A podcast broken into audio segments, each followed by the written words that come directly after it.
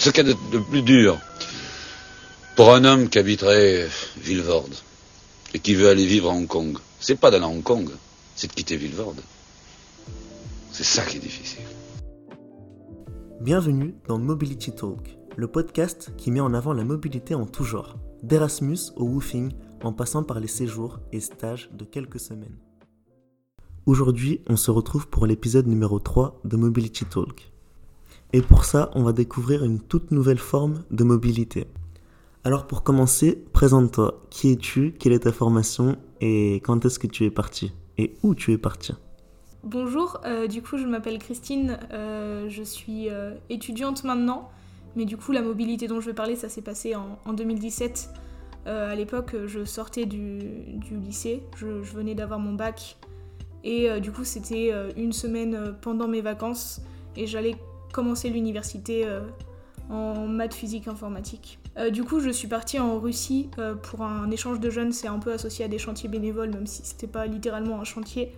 Euh, en août 2017. Euh, Alors, est-ce que tu peux nous dire exactement où tu es parti et pour quelles raisons? Qu'est-ce qui t'a poussé en fait euh, à connaître cette mobilité?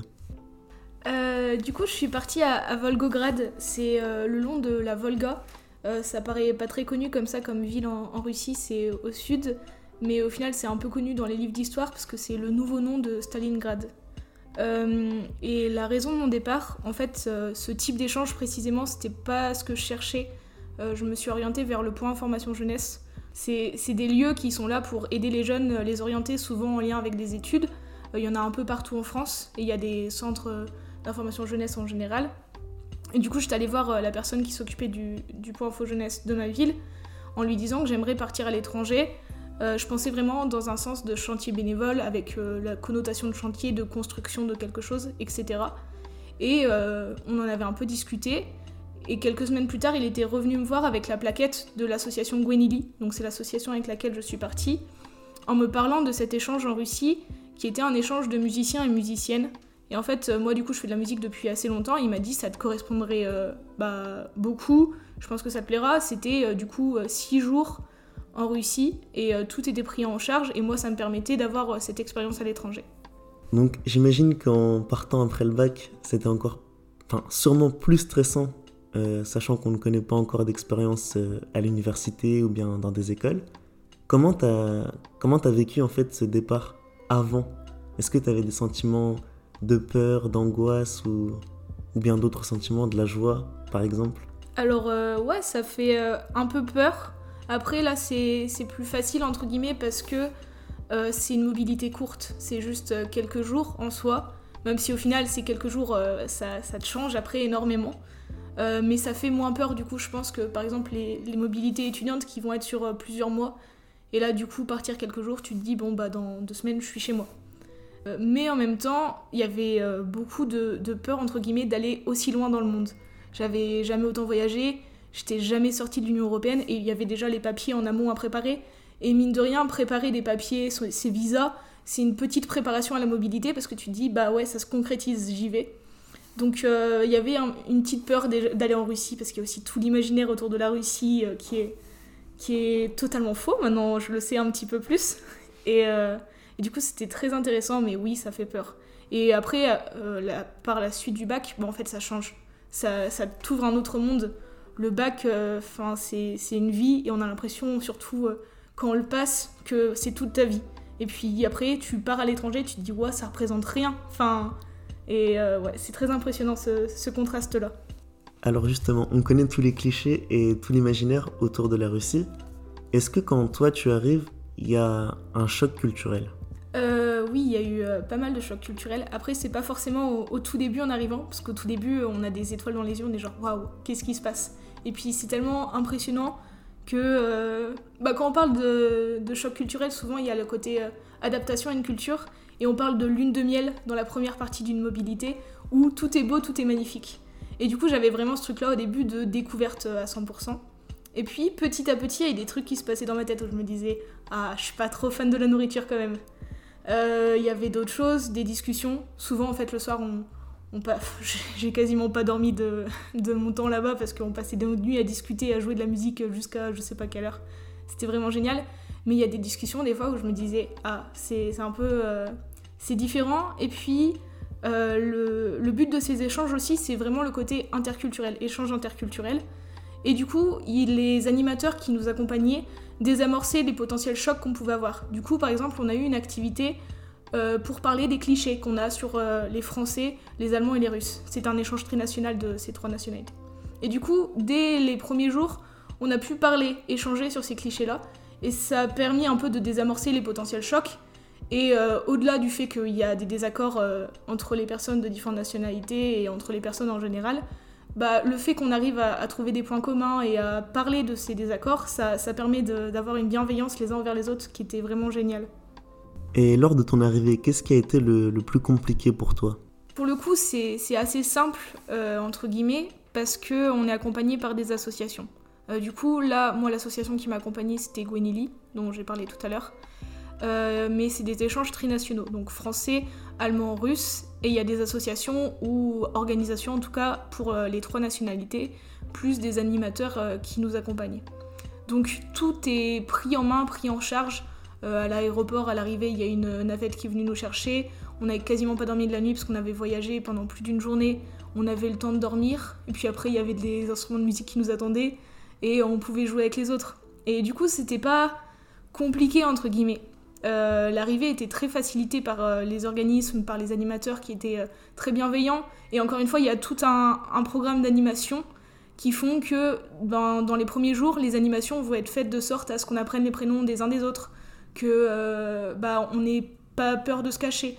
dans le sens où bah, on va avoir l'occasion de montrer nos personnalités à travers certaines animations pour pouvoir après, pendant la semaine, s'exprimer comme on veut, comme on le sent.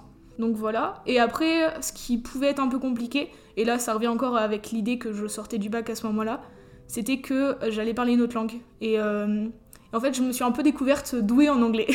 Parce que je me tapais des sales notes. Mais au final, bah, quand je dois parler avec quelqu'un, ça va. Même si je, je bégaye, je bug, bah ça passait. Alors justement, le fait qu'il y ait d'autres Français avec toi, est-ce que tu as été amené à, parler souvent avec eux? Ou est-ce que justement tu as essayé de, bah, de plus communiquer avec les autres, que ce soit allemand ou russe? Euh, C'est hyper intéressant comme question. Euh, à vrai dire, je m'étais, enfin, j'ai pas vraiment euh, fait attention à ça sur le moment.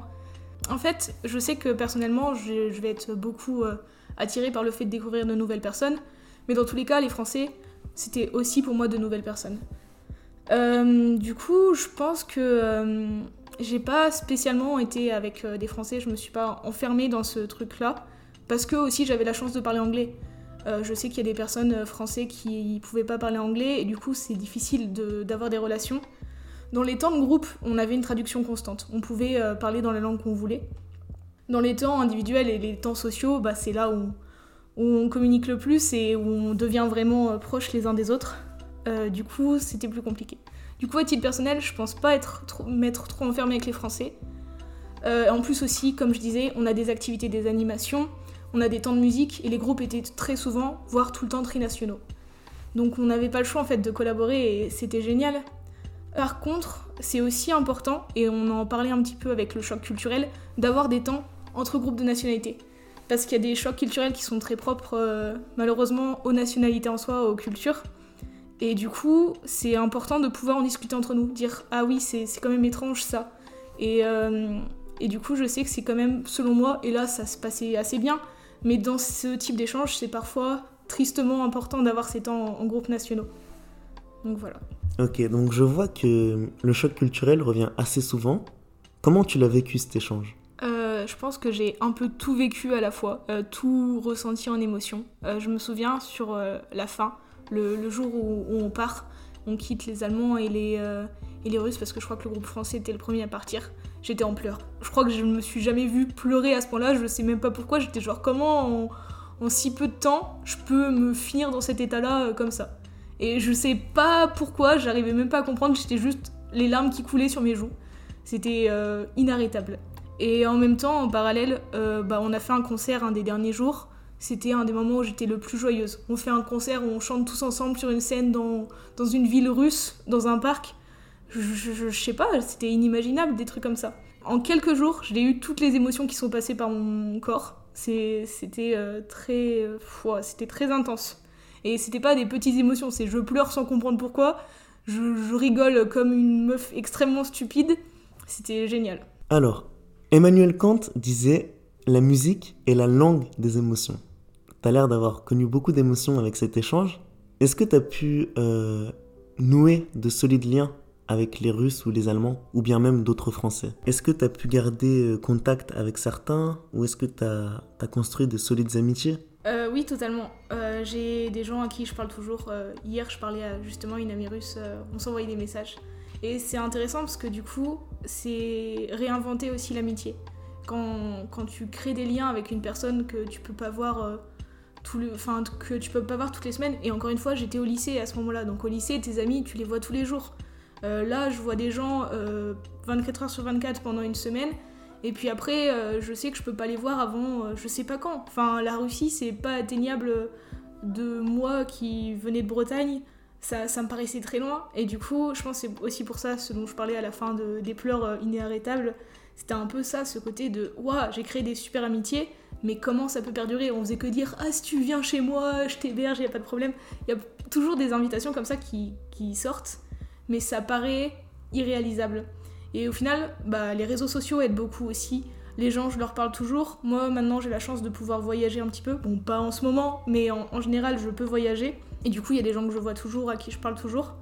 Et euh, c'est un, un nouveau type d'amitié. C'est pas les amitiés dont on a l'habitude de gens qui viennent chez toi une fois par semaine, euh, où tu fais des soirées, tu bois des bières. Là, ça va être, euh, tu te racontes ta vie sur Instagram. Et euh, bah, si tu te vois, ça va être euh, pendant quelques jours euh, non-stop. Et euh, c'est comme s'il n'y avait jamais eu ce laps de temps où vous n'êtes pas vu pendant euh, plusieurs mois, voire plusieurs années. Alors, mis à part les amitiés, qu'est-ce que cet échange t'a apporté au niveau personnel? Je pense que dans les mobilités en général, euh, à titre personnel, ça te force à sortir de ta zone de confort. Euh, parce que bah, tu es dans un contexte, euh, souvent tout seul ou toute seule, euh, ou même avec d'autres gens, mais tu es dans un contexte qui est très différent. Et du coup, tu as une liberté d'expression qui est différente que d'habitude. Tu pas obligé de te cantonner à- au personnage, au rôle que tu t'es créé pour toi-même. Et du coup, euh, cette liberté d'expression fait que tu apprends à mieux te connaître. Et moi, ça a été énormément le cas, même au niveau musical, en fait. J'ai appris à me connaître. Et euh, bah, par exemple, moi, je viens du conservatoire. Donc le conservatoire, c'est un enseignement très strict, entre guillemets. Euh, J'adore euh, la musique d'orchestre. Et je l'adore toujours. Euh, mais euh, en Russie, pardon, j'ai pu euh, faire du jazz. Et j'ai découvert le jazz. J'ai découvert même l'improvisation en général. C'est marrant, mais le premier soir où on s'est retrouvés, là, je n'osais pas trop parler anglais. Et en fait, je me suis juste posée à la batterie, parce que du coup, je fais des percussions.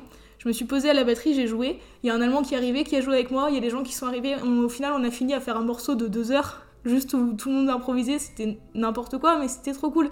En fait, c'était devenu notre langage un peu. Et euh, j'aurais jamais osé, euh, musicalement parlant, aller vers ça si j'avais pas eu ce contexte-là. Ces personnes qui, autour de moi, me poussaient à faire de nouvelles choses. Et c'est un peu ce qui s'est passé aussi au, au niveau personnel, euh, au-delà de la musique, de bah, j'ai osé parler anglais, j'ai osé aller en Russie. C'est la base de tout, mais, mais du coup, j'ai revu ma notion de distance. La Russie, c'est plus ce pays extrêmement lointain, c'est ah oui, c'est là où vivent mes amis. Euh, et du coup, la, notion de distance euh, change, la notion de personne aussi. Et du coup, j'ai beaucoup appris une réflexion sur ma manière de voir les autres. Et euh, du coup, je, vois les, gens différemment, je pense. Notamment par rapport aux clichés qu'on peut avoir sur les nationalités. Bah, la nationalité, c'est une infime partie de, ce que représente une personne. Et je pense que du coup, ça a beaucoup changé ma, perspective sur les autres. Et beaucoup, maintenant, je suis beaucoup plus orientée à, faire de la pédagogie justement sur, sur la communication, euh, bah, l'accueil euh, des personnes internationales, étrangers, etc. C'est quelque chose qui me tient à cœur parce que je me rends compte qu'on est tous des personnes. Donc oui, on a des éducations différentes, mais au final, il y a, il y a ce- cette essence-là. Et euh, du coup, maintenant, c'est quelque chose qui me tient euh, d'autant plus à cœur grâce à ces expériences-là que j'ai faites à l'étranger. Et au niveau professionnel, qu'est-ce qui t'a apporté l'échange? Euh, le niveau professionnel a été très influencé par le niveau personnel. J'ai changé totalement d'études. Du coup, mon échange s'est passé fin août. En septembre, je commençais une licence de maths, informatique, physique pour faire de la physique. Et euh, clairement, en étant en cours, euh, ça avait perdu tout intérêt. Et en fait, j'ai compris un peu que euh, ma poursuite d'études, c'était très lié à enfin, le, le parcours logique. Et pendant cet échange, et un peu aussi pendant l'été et des réflexions personnelles, je, me suis rendu compte que je voulais pas faire de parcours logique, je voulais faire un, parcours qui me correspond, qui me tient à cœur. Et euh, du coup, maintenant, j'ai totalement changé d'études. Je suis en études culturelles à Nancy, alors que j'étais aussi en Bretagne à l'époque. et du coup, déjà à ce niveau-là, ça a beaucoup changé. J'ai plus du tout les mêmes perspectives d'avenir.